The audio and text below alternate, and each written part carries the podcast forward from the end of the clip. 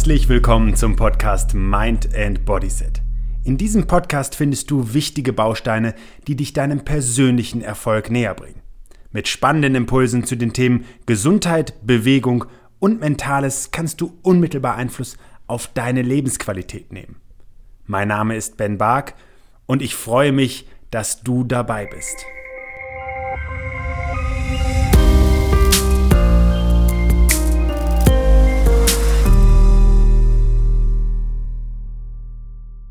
Was um Himmels willen haben traurige, dramatische oder emotionale Filme mit Stresstoleranz, Leistungsbereitschaft oder Verbundenheit zu tun? Das erfährst du in der heutigen Podcast-Folge in einem schnellen und knackigen Beitrag, also dranbleiben. Kannst du dich an einen dramatischen Hollywood-Streifen erinnern? Kannst du dich an eine echte Achterbahnfahrt an Gefühlen im Kino erinnern? Die eine oder andere Träne, die verdrückt wurde? Ich zum Beispiel kann mich sehr gut an eine Serie erinnern, die ich in meiner frühen Jugend gesehen habe, die Tagebücher des Viktor Klemperer. Heute bin ich emotional sehr berührt, wenn ich daran zurückdenke, weil es etwas in mir hinterlassen hat. Dabei geht es um eine jüdische Familie, die in der Zeit des Nationalsozialismus all die Demütigungen und Veränderungen in ihrem Leben erleben müssen, erleiden müssen. Aber wir kennen auch andere Filme, die vielleicht weniger dramatisch sind und trotzdem emotional berühren, so zum Beispiel der Kassenschlager Titanic, der unzählige Menschen in die Kinos zog. Tragische Filme können uns aber nicht nur emotional durchrütteln, sodass wir einige Tränen vergießen, sondern sie haben auch einen positiven Einfluss.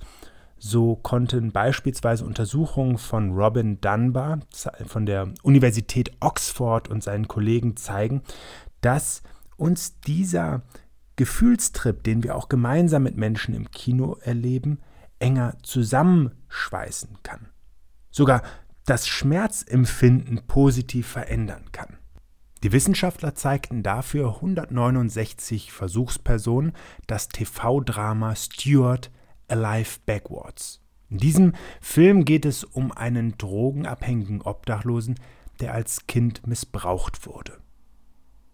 Vor und nach dem Film mussten die Probanden dann einen Test absolvieren, und zwar so lange wie möglich auf einer Art imaginärem Stuhl sitzen, also den mit dem Rücken an die Wand im 90-Grad-Winkel die Knie, die Spannung so lange wie möglich halten. Das verursacht für jeden, der das auch schon mal selber ausprobiert hat, nach einiger Zeit einen ordentlichen Muskelschmerz, bis man irgendwann eben diese Spannung nicht mehr aushalten kann.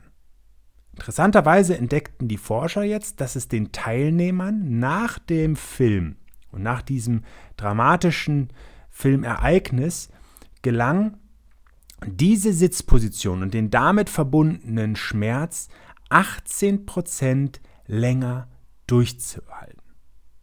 Außerdem fühlten sich, und das hat man im Rahmen einer Befragung herausgefunden, die Mitzuschauer enger miteinander verbunden.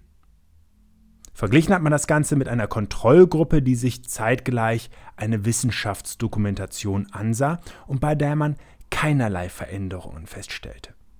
Doch womit hängen diese Veränderungen zusammen? Und da haben Dunbar und seinem Team eine klare Erklärung für diesen sogenannten Abhärtungseffekt beziehungsweise auch die gesteigerte soziale Verbindung. Und zwar scheint das gemeinsame Anschauen besonders emotionaler Filme die Ausschüttung von Endorphinen, also sogenannten Glücksgefühlen, zu steigern. Diese äh, Glücksgefühle sind dafür verantwortlich, dass wir einen stärkeren sozialen Zusammenhalt empfinden, aber auch unsere Stress- und Schmerztoleranz erhöht wird. Das ist im Übrigen auch bei anderen Gruppenaktivitäten der Fall, wenn es beispielsweise darum geht, gemeinsam zu singen oder zu tanzen. Wichtig ist in jedem Fall, dass es in einer Gruppe passiert. Unklar ist aktuell noch, inwiefern auch andere Stoffe, eine Rolle spielen können, beispielsweise Neuropeptide wie äh, Oxytocin, die auch einen Einfluss auf das Stimmungsempfinden haben. In jedem Fall, egal ob als Familie, im Freundeskreis oder auch und insbesondere in der Firma, es macht definitiv Sinn, gemeinsam emotionale Ereignisse zu erleben. Ob es jetzt der Film ist, ob es vielleicht darum geht, gemeinsam das Tanzbein zu schwingen oder vor jedem wichtigen Meeting einmal ordentlich gemeinsam zum Gesang anzustimmen. Es hat definitiv eine verbindende Funktion und stärkt damit den Zusammenhalt in wichtigen unternehmerischen Fragestellungen. Dabei viel Spaß. Schön, dass du dir für meine Podcast-Folge Zeit genommen hast. Um auch zukünftig auf dem Laufenden zu bleiben, empfehle ich dir, meinen Podcast direkt zu abonnieren. Außerdem freue ich mich über deinen Kommentar und eine Bewertung von dir. Ich wünsche dir eine bewegte Zeit. Bis zum nächsten Mal.